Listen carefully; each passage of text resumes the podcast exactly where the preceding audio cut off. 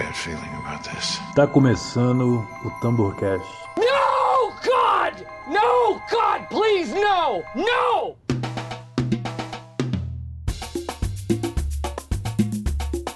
Estamos de volta! Sejam todos muito bem-vindos a mais uma edição do Tamborcast.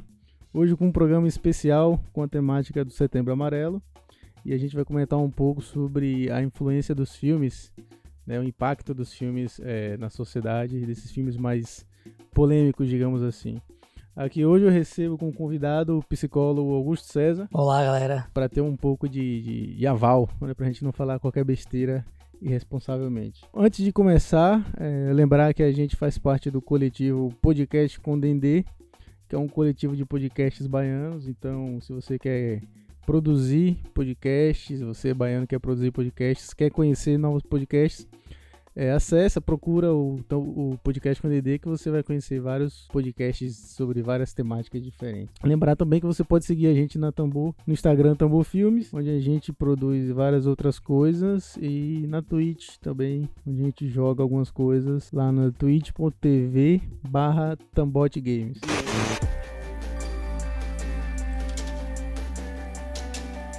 Estou voltando aqui para a discussão, já para começar com o pé na porta. Augusto, é possível um filme ser gatilho? Bom, acho que essa é a melhor pergunta para se começar mesmo a discussão. É, para quem não me conhece, eu sou psicólogo clínico e tudo o que eu vou falar aqui sobre essa temática vai ser baseado na minha experiência, baseado no que eu estudei. Não é a única forma de ver o mundo, né? Mas é uma forma dentro de uma ciência do comportamento humano. Uh, sobre a pergunta do gatilho, Primeiro que é, é possível analisar os filmes a partir de dois prismas. Tem um prisma que é enquanto causa e o outro enquanto efeito. Vou começar primeiro a discutir sobre quanto efeitos, né?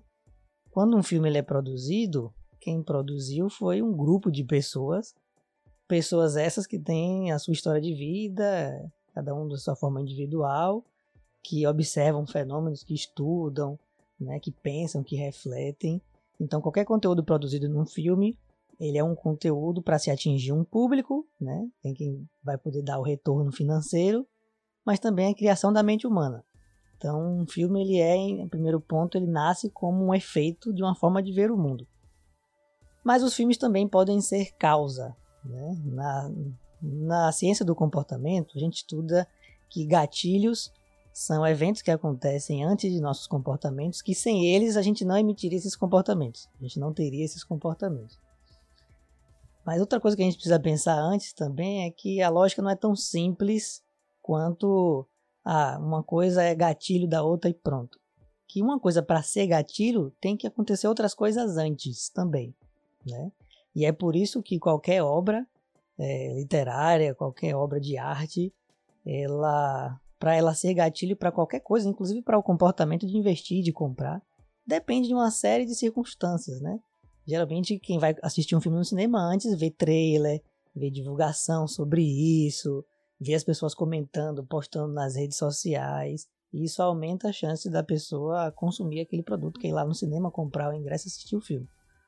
Da mesma forma, quando a gente pensa no efeito negativo de filmes, né? E a gente tem vários exemplos. A gente está no Setembro Amarelo, a gente vai lembrar mais sobre é, depressão e suicídio, mas existem várias discussões possíveis, né? Sobre agressividade, né? É, sobre timidez, sobre crimes, né? Cometer crimes e coisas do tipo. Então, sim, filmes, como qualquer tipo de arte, podem ser gatilhos, né? Agora, claro que dentro de uma perspectiva de perceber quem são as pessoas, quem é o público que está assistindo e como pode ser interpretado esses eventos. Então a primeira minha resposta é sim. Isso serve para games também, não é uma discussão muito que tem. Sim, um GTA, todos esses jogos. Uma pessoa, é, um jogo de tiro pode fazer mal a uma pessoa? Uma pessoa, vamos dizer, clinicamente saudável? É, acho que eu tenho duas formas de responder. Primeiro, um jogo de tiro, como um filme que mostra uma história de um atirador, por exemplo, pode ser gatilho, mas como eu falei, depende de uma certas, certas circunstâncias de quem está assistindo também, as variáveis individuais de quem está assistindo. Se a gente pega um indivíduo que ele já tem alguma tendência a ser agressivo, que ele já passou por outras estimulações, e ele assiste um filme, esse conteúdo de alguma forma estimula ele, no ponto de vista que ele pelo menos valida dentro dele algum ato agressivo. Eu vou dar um, um exemplo do que acontece, por exemplo, na Deep Web, né? Tem estudos comprovando que boa parte de quem acessa a Deep Web, né, é, são abusadores, pedófilos, né? E eles têm, eles, as entrevistas que fazem com quem consome esse tipo de informação mostra que quando eles vão para a Deep Web, eles se sentem extremamente validados. São pessoas que têm, é, eles sabem dessa tendência que existe deles de cometerem algum ato de pedofilia, eles colecionam fotos né? E claro que não é um tipo de informação que eles compartilham com todo mundo, né? Eles ficam só para eles. Quando eles acessam essas informações na Deep Web, eles veem que outras pessoas fazem a mesma coisa que eles. E isso transmite uma sensação de que eles podem fazer aquilo, né? Uma sensação de que não, tem gente que me entende. E eles começam a conversar entre si, compartilhar, dividir fotos, e isso cria uma rede de, de conexões, né? Por trás daquilo que mantém esse fenômeno escondido, né, e perseverando por muito tempo na nossa cultura. Então, da mesma forma, um filme transmite essa mesma sensação de validação, né? Assim como o filme pode também transmitir uma sensação de invalidação, de pensar assim, poxa, todo mundo é feliz e sou eu que sou triste. Um filme também pode transmitir essa sensação de que não, então eu tenho motivos para tomar essa decisão, né? Eu consigo me entender aqui. E uma outra forma de responder essa pergunta além desse ponto né, das, das questões individuais, é que uh, um jogo de tiro, por exemplo, se a gente tem uma, uma coisa é discutir um jogo de tiro, um, dois, três jogos de tiro. Outra coisa é discutir uma, uma soma de muitos jogos que falam sobre a mesma temática. A gente está falando de um fenômeno cultural que é uma perseverança desses conteúdos, né? que é aí já algo que cria uma série de identificações dentro de uma cultura. Então, por exemplo, eu fui criado assistindo, né, claro, desenhos que tinham conteúdo de violência. E se você ligasse na televisão, de cada 10 desenhos que você assistia, acho que 8 tinham conteúdo de violência, né? Uhum. E então, eu acho que um conteúdo só talvez não cause um impacto tão grande sobre a construção de uma cultura, mas quando a gente vê um, um efeito acumulativo, como a gente estuda na psicologia, um efeito acumulativo de várias experiências, é, é, várias divulgações sobre a mesma coisa, isso vai mudando a cultura e a, a cultura, quem cresce sendo estimulado assim, com certeza sofre influência disso, pode intensificar os processos que levam até a aprendizagem do comportamento agressivo e inclusive pode fazer com que se tenha uma afinidade com isso e isso cria uma, uma tendência de consumo. Então, aí para alguém é, fazer sucesso produzindo um filme, por exemplo, tem que colocar algum conteúdo de agressividade, porque as pessoas que podem comprar são pessoas que já foram estimuladas lá nos anos 90, anos 80 em agressividade. Então, se não tiver agressividade, elas não vão comprar. Então, esse é um problema muito maior, pensando assim né, em qualquer tipo de arte produzida por público é, que pode ser consumida. Então, é aquela coisa do gatilho, não é que quem consuma, é, por exemplo, consome um filme, assiste um filme psicopata, vai virar um psicopata que assistiu. Mas se a pessoa tem a, o gatilho, isso pode ser então a, um problema. É, é assim, não é que a pessoa possa ter um gatilho. A pessoa ela tem já algumas experiências pessoais. Então vamos imaginar aqui uma criança que ela já foi criada em um lar que teve violência e você percebe alguns padrões iniciais de uma personalidade né, antissocial é uma criança que é muito isolada, não conversa com outras pessoas, que maltrata animais, né? É, que se irrita com facilidade. Então você já percebe que existe essa tendência. Quando ela mais tarde, na juventude dela, começa a entrar em contato com outros conteúdos violentos, né? Ou pornográficos ou coisas do tipo, uh, isso vai incrementando a personalidade dela, podemos dizer assim, né? De uma forma em que agora novas coisas podem passar a ser gatilho. Não só um filme que ela assista, né? Mas uma série de situações, como uma briga com alguém na rua, a traição de uma namorada, coisas passam a se tornar gatilho. E aí as artes, como cinema, jogos e tudo, podem pelo menos acelerar esse processo. Saquei, saquei. E a gente tem alguns exemplos famosos aí de, de algumas obras é, audiovisuais.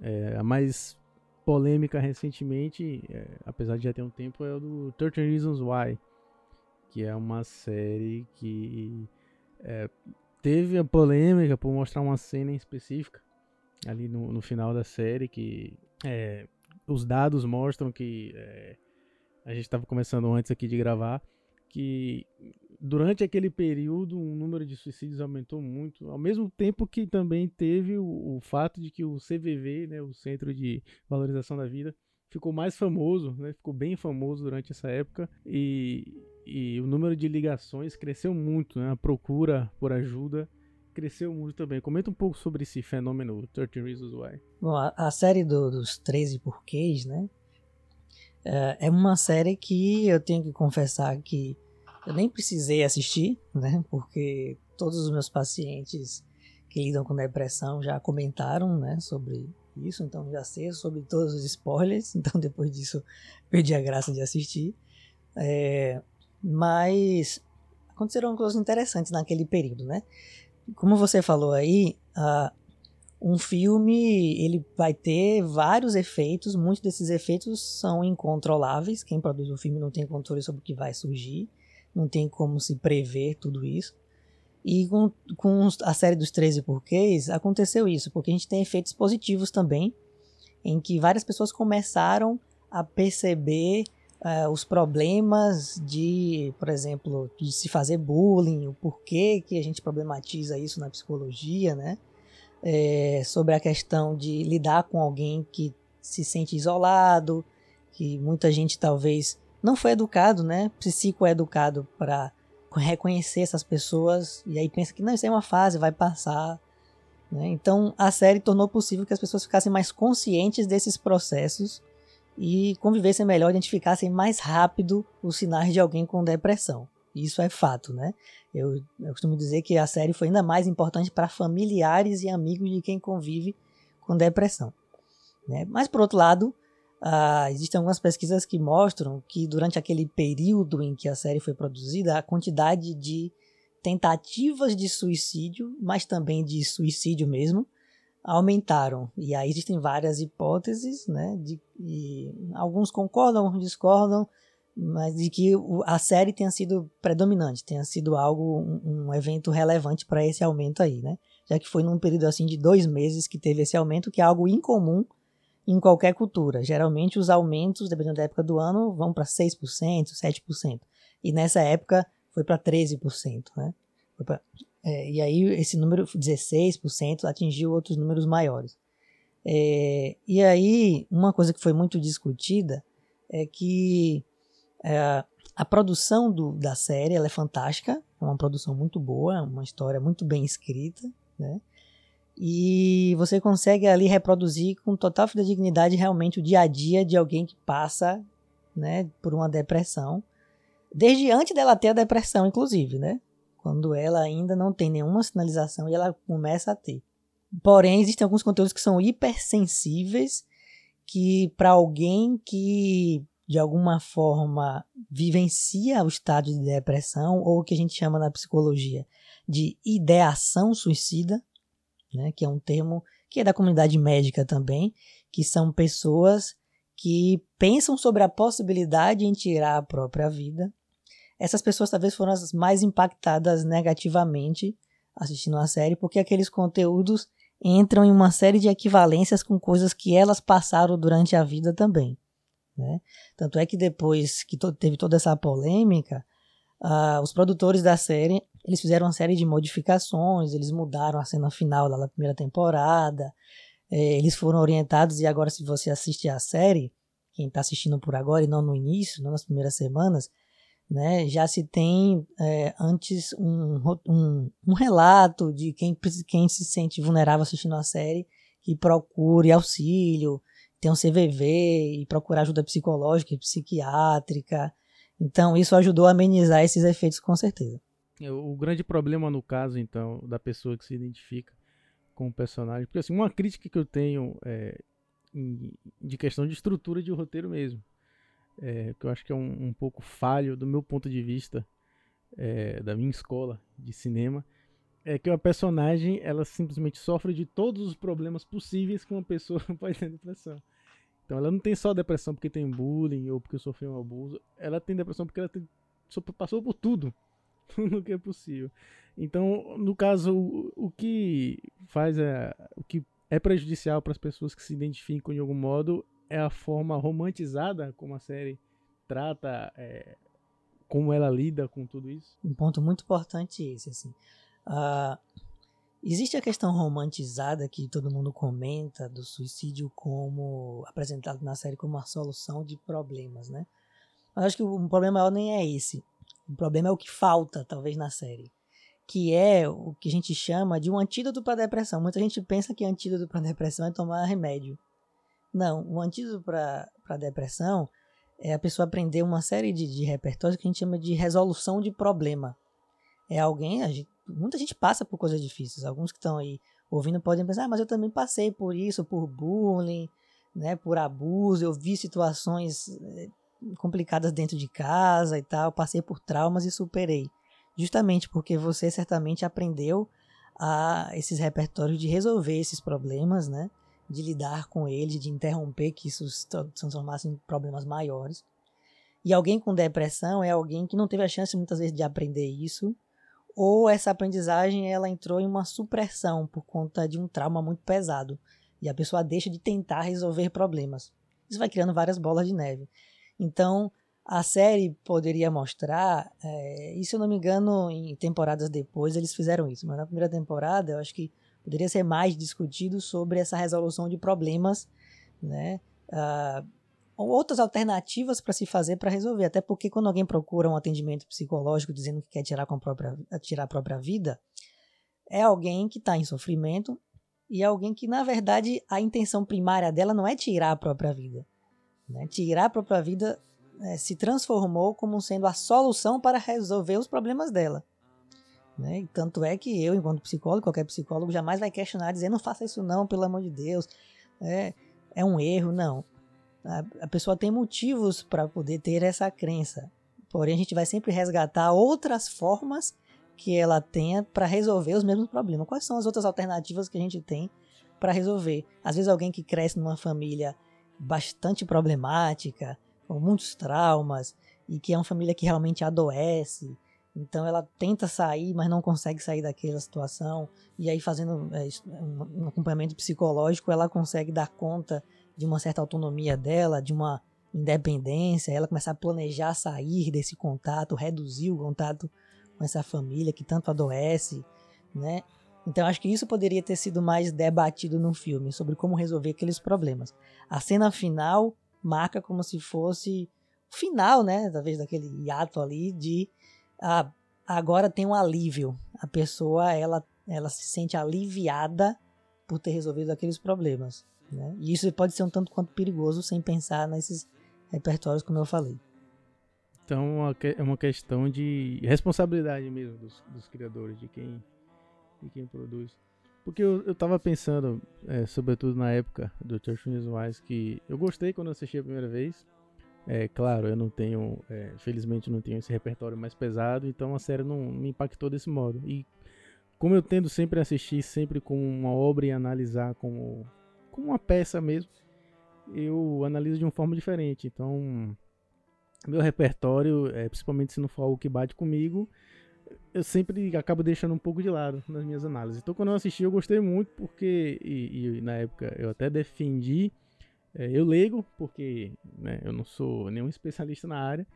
Evidentemente, eu defendi equivocadamente, porque eu não tinha noção dessa questão da romantização, enfim, toda a problematização que a gente já falou aqui. Mas um dos meus argumentos para defender é que esse tipo de obra precisa ser feita, porque é um tema que tem que ser discutido mas aí entra essa questão da responsabilidade, porque é um tema extremamente delicado de se fazer. E qualquer coisa que você errar a mão pode ser extremamente perigoso.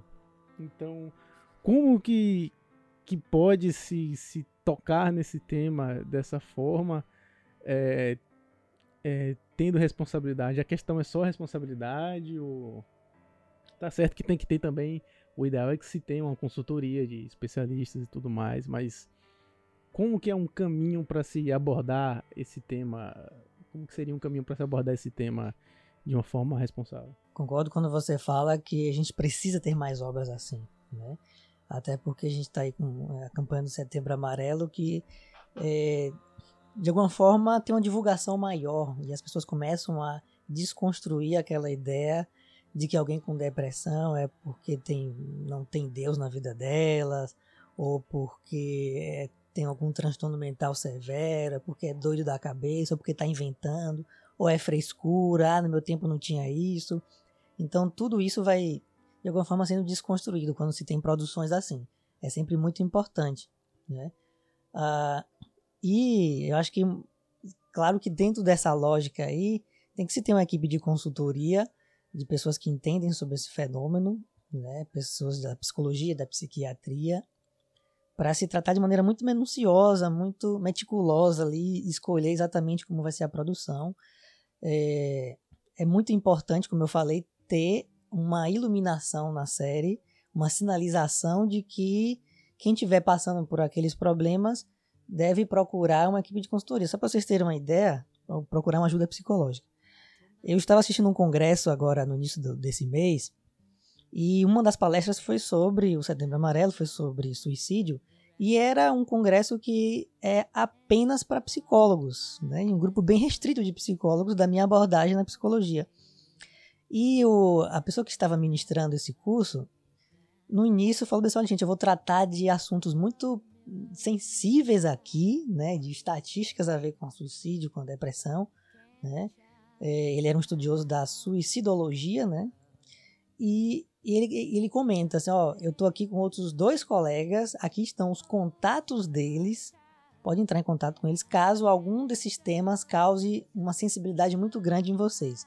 Entre em contato com eles que eles vão te instruir, eles vão te escutar, então isso era toda um, um, uma sensibilidade que era para prevenir que aqueles conteúdos fossem gatilho, se tornassem gatilho durante a apresentação.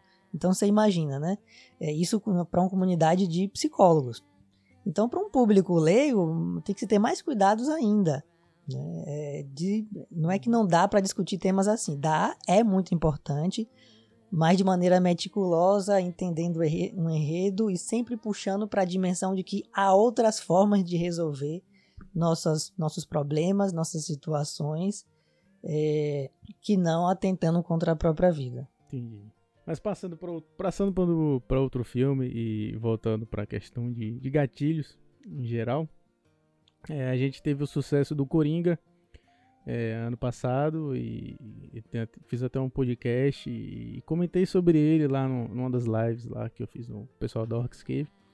E uma das coisas que a gente conversou lá foi sobre uma das polêmicas do filme, que era o receio que muita gente tinha antes de a gente saber o que seria o, que seria o filme, quando ele foi exibido nos festivais lá na Europa, lá em Cannes e tudo mais. É, muitos jornalistas, né? Porque esses festivais geralmente são jornalistas que assistem, muitos jornalistas tiveram receio de como a população mundial iria reagir a, ao filme, à mensagem do filme, é, visto o momento que a gente vive político muito forte no mundo todo, né, de, de divisão e polaridade e, e, das pessoas indo à rua fazer protestos e manifestações é, por N motivos foi uma preocupação, ainda mais porque no, no último filme do Cavaleiro das Trevas, do Christopher Nolan, o filme foi até adiado na estreia uma semana porque teve um massacre numa sala de cinema na pré-estreia, né? Um cara entrou armado, enfim. E na época que o Coringa ia ser lançado, o filme acabou sendo adiado também porque teve um protesto na época. Não tinha nada a ver com o filme, mas foi um protesto que nos Estados Unidos, se não me engano, que também gerou é, troca de tiros com a polícia e tudo mais. E aí muita gente ficou preocupada com o que o Coringa seria. Então eu lembro que uma das preocupações muito fortes que tinham antes do filme estrear era o medo de que as pessoas saíssem loucas, de que todo mundo ia se tornar um psicopata e tudo mais. E como você já falou, é, não é que uma pessoa vai se tornar psicopata com o filme. Mas como que você avalia esse, esse processo que o filme do Coringa passou? Eu acho que eu dividiria toda essa discussão aqui né, em, em três tópicos sobre influência de, de mídia em geral, né? É, primeiramente, o efeito de um filme sobre uma cultura, o efeito de vários filmes e várias produções sobre uma cultura, e uma terceira coisa seria é, um efeito restrito num grupo muito pequeno de pessoas, mas que pode ser perigoso. Que aí eu acho que é o caso do, do, do Coringa. Né? Uh, aí nesse, nesse, nessa questão, é, não, não tem como a gente realmente prevenir, não tem como se ter nenhuma forma de prevenção, porque realmente alguém que tenha essas tendências né, antissociais, como a gente estuda, né, ou a psicopatia, como a maioria das pessoas conhece, é, é, alguém que qualquer coisa pode ser gatilho, pode ser um outdoor que está passando na rua e vê, pode ser pessoas comemorando o Natal e você sozinho. É, muita coisa pode se tornar gatilho, a gente não tem controle, infelizmente, sobre essas coisas, né? É, no caso do filme do Coringa, é, quem produziu o filme já produziu de alguma maneira buscando alcançar, justamente discutir sobre esse universo polarizado, né? Que a gente vivencia hoje no campo político, que tem sido cada vez mais intenso, né? Uh, onde as pessoas não têm dialogado mais. E aí o filme ele toca justamente nesse ponto. E como já tinha exemplos anteriores do outro filme, né, do, do Batman, e assim como vários outros filmes, a gente já teve exemplos, principalmente nos Estados Unidos, né, de pessoas é, entrando armados nos cinemas e assassinando outras pessoas, cometendo suicídio. Uh, essa é sempre uma preocupação que aí deve, eu imagino que não, não, não sei se deva ser de conteúdo, de produção de conteúdo, mas vamos evitar fazer isso. Porque como eu falei, qualquer filme está suscetível a isso, né? Uma cena de um filme de romance pode estar tá suscetível a isso, né? Uh, mas aí talvez seja uma preocupação mais no âmbito legal mesmo, no âmbito de, de segurança, né? É, que é o que foi proposto, inclusive, quando esse filme foi lançado. E felizmente, pelo menos eu não ouvi falar é, de nenhuma problemática mais próxima aqui da nossa realidade envolvendo o filme. É, felizmente não teve nenhuma. Não causou nenhum problema assim. É, foi, foi estranho até porque era muito desproporcional o medo que se tinha de que o filme podia causar alguma coisa. Acabou não causando nada, né? Felizmente, pelo menos não que, que eu lembre. Mas outro filme também recente que teve uma série de polêmicas aí é o Bird Box, que até não é um filme que, que pelo menos não assumidamente trata de uma coisa. Até criaram uma história de que o filme era sobre suicídio e tudo mais, que nunca foi confirmada pelos autores e tal, mas tem essa, essa polêmica.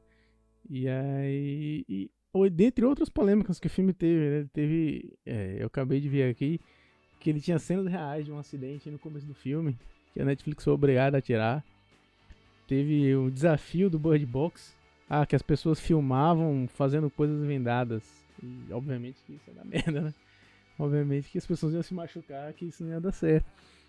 Mas isso volta é, num tópico que você falou antes, da influência de um filme na sociedade. Um filme ele pode realmente ter uma, um impacto social enorme, assim, porque assim, historicamente a gente tem exemplos que tiveram, embora é, localizados, né?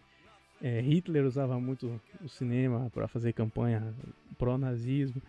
É, igualmente os Estados Unidos faziam na Segunda Guerra Mundial também para poder convencer as pessoas a irem para o exército e ajudar o exército de uma forma. Então assim, perguntando da realidade de hoje até futura, que onde o mundo vai se tornando cada vez mais globalizado, um filme pode ter um filme assim que vai causar um impacto absurdo e outra, é só pro mal, porque tem muitos filmes com, com influências boas, com mensagens boas, né? O Avatar tem a mensagem lá de, da questão da natureza, enfim, tem vários filmes que, que abordam temas importantes, mas não se discute, não se parece que esses, essas boas influências. Eu, eu gosto de lembrar do Sex Education, a série da Netflix também, Fantástico. que tem uma discussão muito importante sobre diversidade.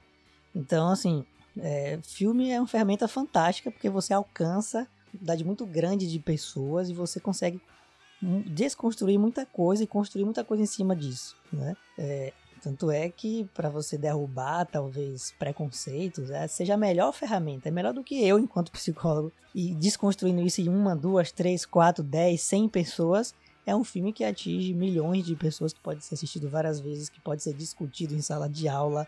Então isso toma proporções muito grandes, né? Pro bem, como você falou também. Os filmes são uma importante ferramenta de modificação positiva de cultura, né? É, quando a gente a gente tem que ter cuidado também para, como eu falei, por isso que eu separei esses três tópicos, para não analisar o quanto um filme pode ser gatilho ou não, baseado nas exceções, baseados nos exemplos que são aquele ponto fora da curva, né? É, tem um exemplo aqui é, que é do, do um filme que ninguém imaginaria que poderia ser gatilho, mas que é uma situação real, que é o filme do Piratas do Caribe, que tem uma cena lá em que o Johnny Depp ele está sendo enforcado e acaba né, sendo sustentado por, por algum objeto, né? é, uma espada, se não me engano, e ele consegue subir naquela espada e evitar ser enforcado. E teve uma criança, se não me engano, um povoado da Inglaterra, na França, não lembro muito bem, que tentou fazer a mesma coisa lá e não deu muito certo, como você deve imaginar, a criança viu a obra, né? Então, esses casos assim, a gente não deve analisar como o, ah, faltou cuidado em como foi produzido o filme, porque são casos muito específicos Talvez aí tem que ter uma orientação. Aí tem os, os órgãos reguladores que dizem, ó, oh, só pode assistir até uma certa idade, né? É, a partir de tal ano não pode assistir, cuidado, não repitam isso. Informações como essas podem se reduzir a chance disso acontecer. Mas são exemplos que vão acontecer, assim como tem gente que faz terapia e a terapia tocou em alguma coisa muito perigosa que a pessoa abandonou a terapia e logo depois se suicidou porque não conseguiu dar conta disso. A gente não pode dizer, invalidar, dizer que o filme foi totalmente é, ruim, pervasivo para a sociedade por conta disso, né? Agora, quando a gente fala em um conjunto, o meu maior medo é do conjunto de filmes, quando se tem uma quantidade muito grande de filmes com conteúdos hipersensíveis, todos eles entrando em equivalência com é, coisas problemáticas na, na vida, né? Uh, isso pode gerar sim alguns problemas negativos e para isso se tem a, a, ética da produção dos filmes. Mas então alguém poderia fazer um filme na maldade assim e ele impactar é, globalmente algo assim? Com certeza e, e, isso já foi vivenciado, já tem exemplos na, na literatura sobre isso, né? Não só de filmes, mas com jogos e coisas do tipo. É, a gente estava comentando aqui antes de gravar sobre um documentário que eu recomendo muito, que é o da ementa número 13, que fala sobre a história do preconceito nos Estados Unidos. É um documentário que saiu esse ano na Netflix e que eles comentam de um dos primeiros filmes, né, do século passado ainda, né, século 20, que foi um filme que praticamente foi um sucesso. Talvez tenha sido o primeiro filme de mau sucesso, não lembro agora o nome dele, e que a história era faroeste, mas misturava várias temáticas. E o único personagem negro no filme era um personagem que abusava das mulheres brancas. Ele era um estuprador de mulheres brancas. Ele era o único. E aí eles foram pegar os dados estatísticos da época, os levantamentos sobre abusos, e eles foram observar que a cultura local né? A cultura americana como um todo, as estatísticas apontavam que brancos estupravam negros seis vezes mais do que o inverso. Então a pessoa que produziu o filme, como eu falei, é alguém que foi educado de uma maneira que possivelmente, né, construiu é, muitos preconceitos raciais. E essa pessoa, quando ela produziu o filme, ela é, não sei se dá para dizer que foi na maldade em si, como sendo intencional, mas ela tem sim uma responsabilização por aquilo. Ela tem que ser responsabilizada porque ela colocou um conteúdo ali muito sensível que atingiu uma, uma faixa grande da população e o, o, preconceito ficou muito mais evidenciado. A partir dali, muitas outras produções artísticas foram sempre trazendo o negro como ladrão, o negro como estuprador, como uma pessoa que tem um alto fraudu, um, algum comportamento fraudulento. Então, essas, essas pessoas têm que ser sim responsabilizadas e, enfim, e tem que se ter, como eu falei, na ética da produção de filmes, tem que se investigar, ver quem está por trás disso. Ultimamente tem surgido muita polêmica também sobre a representação da figura da mulher nos filmes, né? É, então, tudo isso é algo que tem que se, ser debatido né, todos os dias até que a gente consiga desconstruir essa cultura das reproduções de preconceito em massa. É, essa questão de preconceito tem até um filme que, para quem estuda cinema, é um dos filmes mais importantes que tem, porque ele foi o primeiro filme. A, a, foi o primeiro filme a fazer. Foi o primeiro filme a contar uma história como a gente costuma ver os filmes hoje. Então foi, foi o que moldou o que a gente tem como estrutura de filme hoje, que é o Nascimento de uma Nação. E é, é o filme mais racista da história da humanidade. Ele é um dos mais, é um dos mais importantes da história do cinema. Quem estuda cinema tem que assistir esse filme, porque é muito importante é, na questão técnica, mas ele é muito racista. Ele é um filme que tem blackface, então tem os atores brancos é, interpretando negros da forma mais absurda e inferior possível. Tanto é que é um filme que é, é até hoje é o filme símbolo do da Ku Klux Klan. É o filme O Nascimento de uma Nação. Inclusive tem um fizeram um, um filme um diretor negro e uma equipe com elenco negro e tal, fizeram um filme sobre escravidão muito bom, que ele colocou exatamente o mesmo nome, que é um filme meio que para fazer uma contrapartida a isso. E é um filme muito bom também. E o Oscar agora também criou uma, uma regra para um filme ser indicado, que são três etapas, né? Uma é de elenco, tem que ter um elenco é, que pertence à minoria, é, um dos protagonistas tem que ser de alguma minoria, então tem que ser uma mulher, ou negro, ou latino, ou... não que tem que ter de todas, mas tem que ter pelo menos uma, ou LGBTQ+, ou enfim, ou então se, se os protagonistas nenhum for de minoria, é, acho que 20% do elenco tem que ser ou se não, é, aí tem da equipe técnica tem que ter então alguém dos diretores, diretor de fotografia, diretor de arte, diretor, enfim, tem que ser de minoria, é, ou então da equipe também. E outra solução que eles dão é que se nada disso acontecer, então você tem que a produtora tem que contratar pessoas assim e se a produtora não contratar, ela tem que dar oportunidade. Então o filme ele é obrigado a dar oportunidade de gente minoria, ou ele é obrigado a ter alguém na equipe de marketing, de divulgação, enfim, da, da outra parte do filme, ter gente de minoria, ou se não ensinar pessoas de minorias da bolsa para elas aprenderem e dar oportunidade. Então assim, eu acho polêmico por um ponto, eu acho que realmente tinha que ser natural, mas eu entendo que se que se force, né? Mas eu acho muito importante essa parte do se você não tem, que você ensine. Então você capacite pessoas assim a, a fazer. Uma ideia muito boa do, do Oscar. Mas a gente já tá fugindo um pouco do. do é, mas dá para voltar, inclusive, pro tema quando a gente pensa. Não sei se vocês já viram a história da primeira boneca negra lá nos Estados Unidos, né? Que, se não me engano, foi lá pelos anos 80, né? todos os brinquedos, todas as bonecas, né? Eh, elas eram brancas. Todas que você encontrava, elas eram brancas.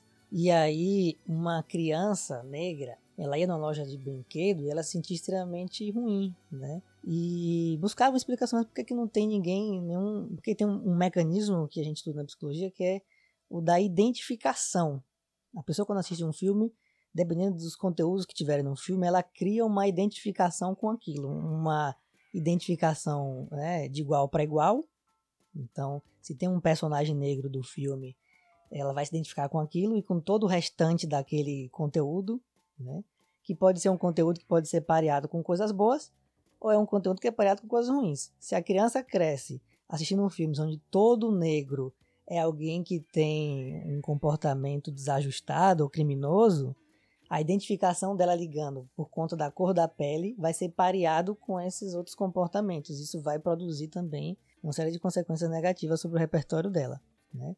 Então, da mesma forma, se ela puder assistir é, e a referência for pareada com exemplos bons, ela vai existe uma chance maior dela reproduzir aquelas coisas. Isso acontece com crianças, mas não só com crianças, também acontece com adultos. Então, por isso tem que ter uma importância realmente em ter cuidado com essas representações, porque uma coisa é o que se tem na comunidade, porque, por exemplo, no, imagine uma criança, hoje isso está melhorando, mas imagine uma criança nos anos 90, anos 80, criança, vou dizer, um adolescente que está se descobrindo na sexualidade e está se descobrindo homossexual, e aí todo filme que ela assiste, toda novela é, é uma piada contra um gay, é sempre é, com palavras pejorativas e todos os pés, todas as histórias de amor que conhece são todas de casais, né, que não são gays, né, são casais héteros. Então aquela pessoa ela não encontra essa identificação, isso transmite uma sensação, é, por efeito acumulativo, de que o que ela sente, o que ela tem, o desejo dela é algo impuro, é algo ruim, é algo que não deva ser, não é certo, deve ter algum problema, não se tem essa divulgação. E quando a gente tem agora uma produção em massa de filmes que já discutem isso, que já mostram né, casais é, também homossexuais e tudo, aí entra aquela coisa que eu falei da validação. A pessoa se sente validada e fala: olha, ah, então o que eu tenho não é uma coisa de outro mundo, né? Não é pecado. Tem outras pessoas que passam por isso. E isso acontece também com todos os âmbitos da saúde mental. De, por isso que tem que ter essa discussão sobre alguém é, vivenciar a tristeza, como no filme Divertidamente, que a gente também estava discutindo antes, né? De você entender que a tristeza faz parte do dia a dia, que é natural sentir tristeza, é ok sentir tristeza, e aí as pessoas começam a, a nutrir também uma aceitação disso sem precisar criar mecanismos para evitar se sentir triste, que é um dos problemas da depressão. Uma pessoa com depressão não é só uma pessoa que está triste, é uma pessoa que ela não quer a todo e qualquer custo também sentir essa tristeza, né? E aí ela tenta sair desesperadamente. Aí alguns vão fazer abuso de substância, alguns vão buscar estimulação o tempo todo, em algumas compulsões por compra, por sexo, por alguma coisa. No fundo, porque elas se esquivam de vivenciar essa experiência que é a tristeza. Quando a gente tem filmes que retratam isso, não só isso, mas também problemas de imagem, né?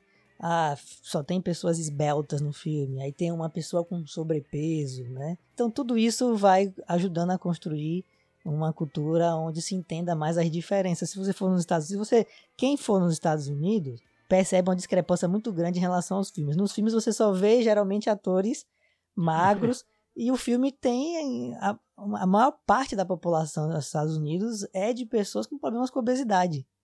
É uma faixa grande da população. Isso não aparece nos filmes, né? Então tem que ter cuidado em como você maneja isso para você reproduzir também com dignidade para que as pessoas que assistam se sintam identificadas naquele filme. Isso, inclusive, é bom economicamente falando, né? Pois a gente tem o exemplo de filmes que foram criados para conquistar as mulheres, jogos que foram criados para conquistar as mulheres, né? É, de alguma forma, eu estava vendo a história sobre os videogames, naquele documentário da, da Netflix, Muito que bom. fala sobre o, o Pac-Man, né, foi criado para se atingir o público feminino, porque os jogos até então, até então só alcançavam o público masculino. Então, esse mecanismo de identificação de quem está assistindo é, vai ser muito importante para determinar se ela vai assistir ou não assistir, se ela vai comprar, vai continuar consumindo aquele material ou não. Mas, para além disso, vai também criar esses mecanismos de validação, de autovalidação, e vai tratar alguns traumas, por exemplo. É o que economicamente Hollywood tem explorado muito, né? Essa questão do, desse público, que é um público consumidor forte e se existe, por que não vamos? Não, não é que também que eles sejam bonzinhos, né? Vamos fazer um filme representando todo mundo aqui, eles querem dinheiro também. É, né? com mas, certeza. mas que bom que, que, mesmo que se o motivo possa ser isso, que bom que ainda assim estejam fazendo coisas.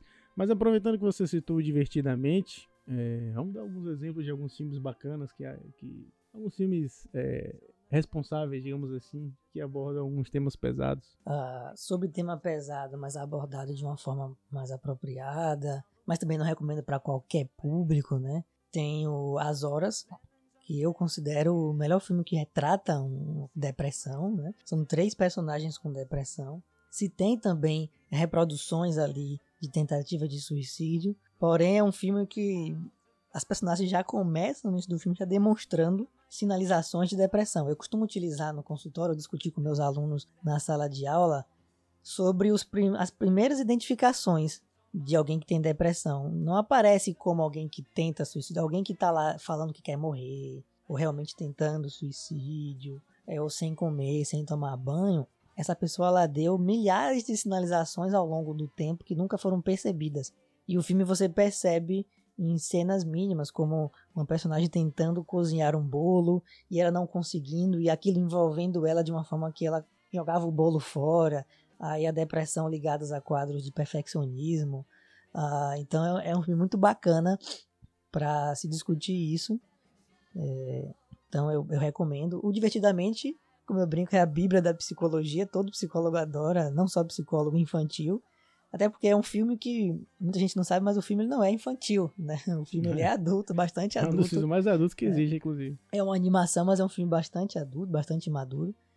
E a gente tem utilizado muito para combater é, é, essas esquivas de sentir tristeza, que a gente tem esse problema também psicopatológico de pessoas que elas não querem a qualquer custo sentir nenhum tipo de tristeza, elas querem ser igual o que elas veem no Instagram, no Facebook, todo mundo tá bem, todo mundo tá saudável, tá na praia, as relações são as melhores possíveis, a gente sabe que é uma grande balela, né? Mas que alguém pode se envolver a esse nível onde ela não se reconhece mais em sua própria subjetividade e agora ela pode começar um quadro depressivo por conta disso. Então o filme vai debater sobre isso, sobre aceitar a tristeza e os problemas da humanidade, os problemas que a gente vivencia. E não só em busca da alegria o tempo todo, porque isso pode predizer, como eu falei, o uso de substâncias psicoativas, compulsões e tudo mais, né? Então são exemplos de filmes. Eu acho que a lista é, é muito grande de filmes possíveis que podem ser debatidos. Eu gosto muito de animações, né? Eu tenho percebido uma mudança dessa tanto em animações como em desenhos. Os desenhos de hoje em dia não são iguais aos desenhos da minha época, né? Os desenhos têm sido muito psicoeducativos, têm debatido coisas interessantes, né? E eu vejo já as crianças chegarem a uma idade de escola, por exemplo, já conhecendo algumas coisas que às vezes colegas meus na adolescência não sabiam sobre diversidade humana, sobre sexualidade humana, sobre, e que são coisas importantes para serem debatidas também. Então, eu acho que esses ferra os filmes são ferramentas importantes para se construir essas coisas. Eu aproveito para deixar minha indicação As Vantagens de Ser Invisível, filme fantástico que mostra a história de um adolescente que, que encontra dois novos amigos que ajudam ele a sair da depressão e ressocializar. Sim, como eu falei, o Sex Education também, eu coloco como exemplo. Né?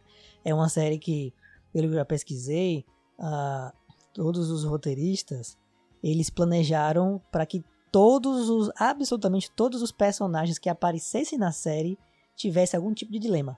E vocês veem que eles gastam é, um esforço das outras, porque eles gastam um tempo retado com isso, né?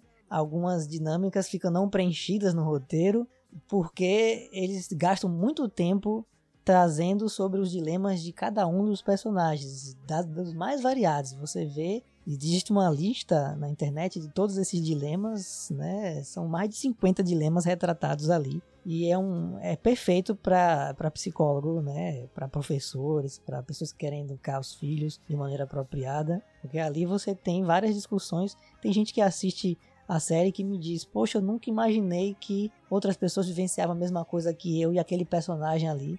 Às vezes é um personagem que nem, nem secundário, é um personagem né, desconhecido, mas que você vivencia um aluno da escola lá, que está passando por aquele dilema, e aí pode-se ter um, uma abordagem melhor sobre aquilo. Então eu também indico bastante. Beleza. É, quer, dar alguma, quer dar alguma mensagem? Bom, eu quero agradecer pelo convite, né? Fico feliz em poder falar em nome da psicologia. Eu não falo só em nome de Augusto, mas em tudo que eu abordei na psicologia, estudei durante a vida.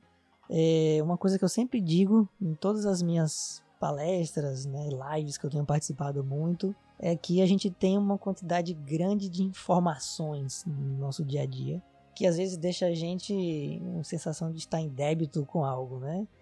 A gente vê informações médicas de várias atribuições diferentes dos médicos, então, ah, é, se previna contra o sobrepeso, faça exercício físico, é, cuide da sua pele, cuide da saúde dos seus olhos, né? E é claro que a gente não dá conta de todas essas informações, a gente não tem como ah, cuidar do nosso bem-estar de maneira concreta e total.